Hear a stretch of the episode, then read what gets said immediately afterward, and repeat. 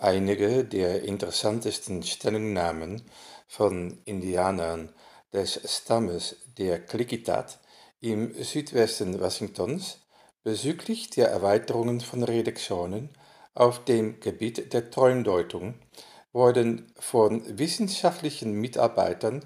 der Universitäten von Ecuador und British Columbia für ihre Doktorarbeiten nicht in Betracht gezogen.